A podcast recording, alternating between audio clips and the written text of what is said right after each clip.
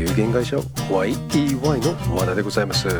死に方改革研究者および旅のデザイナー姉上への旅でございます。本日もよろしくお願いいたします。は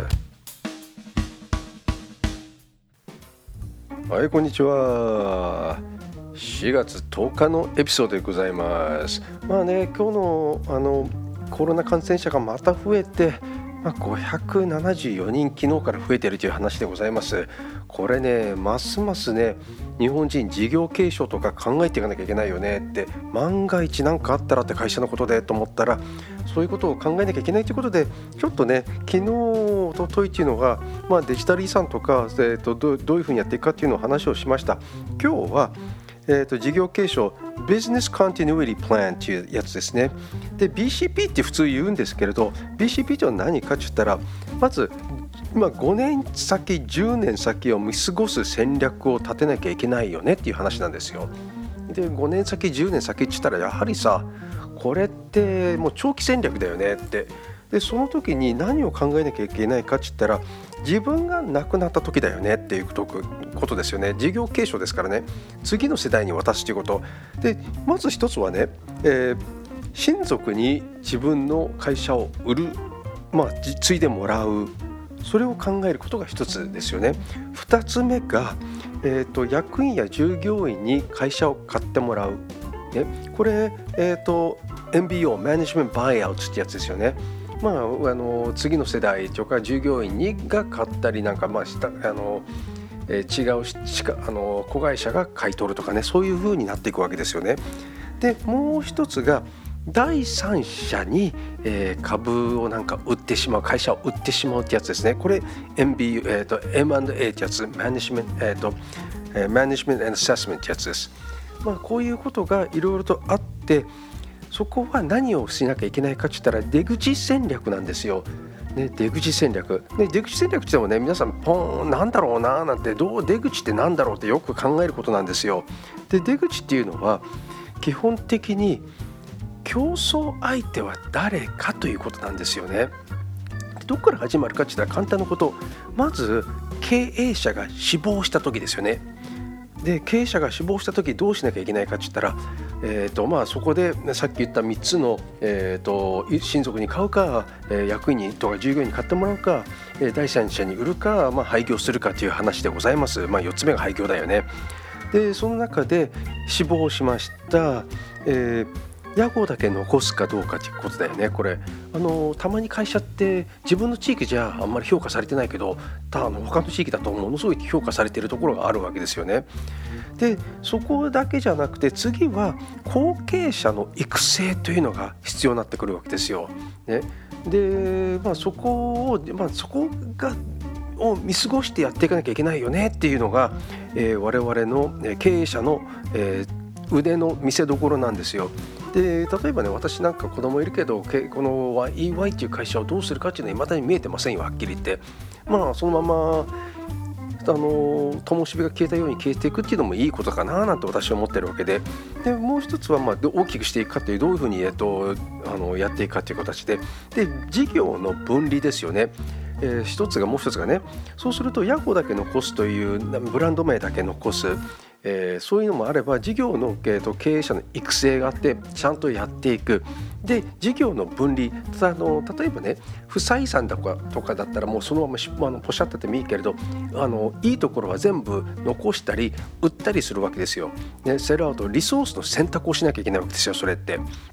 経営のリソースって何かといって自分の会社の資産のリソースっていうのは何かっていうのはこれを全部、えーと、頭の中に入れて、まあ、書き出すのが一番いいんですよもちろん。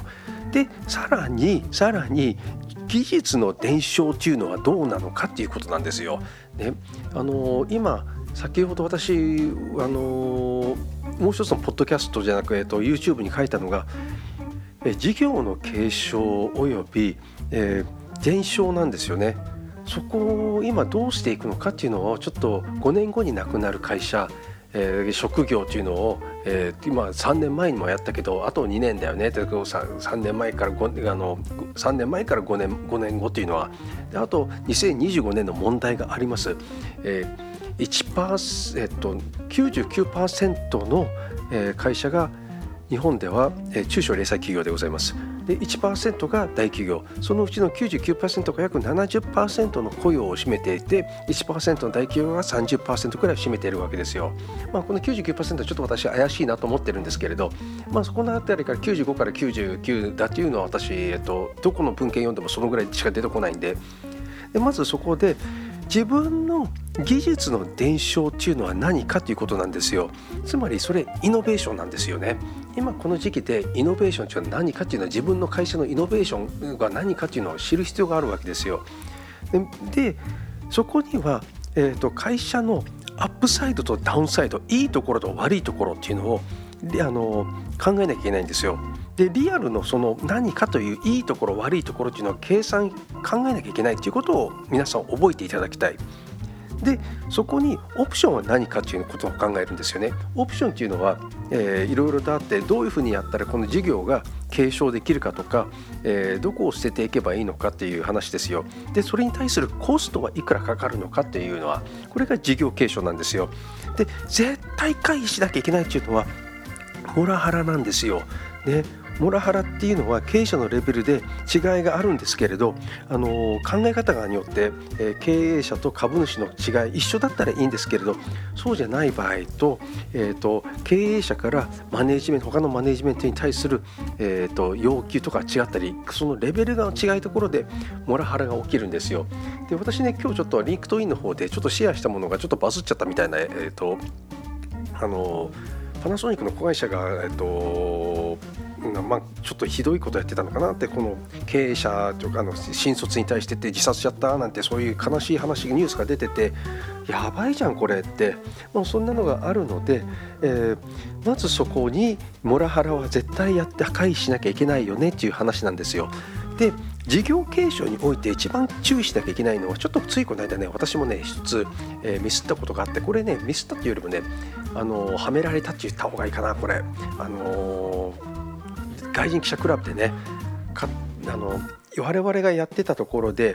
えー、名前を申請したところで、えー、誰もいなかったからそのまま、えー、役員の、え選出になっちゃったんですよ。ね、これおかしいでしょって本来だったら、えー、私が委員長として、えーと、許可をしたけれどそれがそのまま、えー、選挙なしにそのまま、まあ、選挙っていうかね私の名義で行っちゃったわけですよ。ちょっとおかしいよねって普通は委員会で通さなきゃいけないのにって時間がないからっつってで私は受け受理しましたよって受理したということであのそのままあの役員改正になってしまったっていうのがこんなことがあるので実は一番注意しなきゃいけないのは、えーオーナー社長が亡くなった時に社内の人から新たな、えーと、取締役会の選任をするのでということで株主総会に議事録に対して捺印してくださいとか言われた時にね簡単にね捺印しちゃったらこれね単純承認っていうことになるんですよ。でこの前はそんなことになってしまったのでこれね相続放棄できなくなってしまうっていうのがあるのでこれが、えー、一つの、えー、注意しなきゃいけないというところでございます。今日の話はこんなところで終わらせていただきます。ありがとうございました。はい。いかがでございましたでしょうか？やはりね事業継承というのは難しいことであってまさしく本当に中小零細企業の場合だったら家族と話し合いながら、えー、ビジネスをどう続けていくかということを考えなければならないわけですよ。これがスムーズにできることによってえー、従業員も守られる家族も守られるそれで顧客も、えー、取引先も守られるということでございます本日ご清聴ありがとうございました。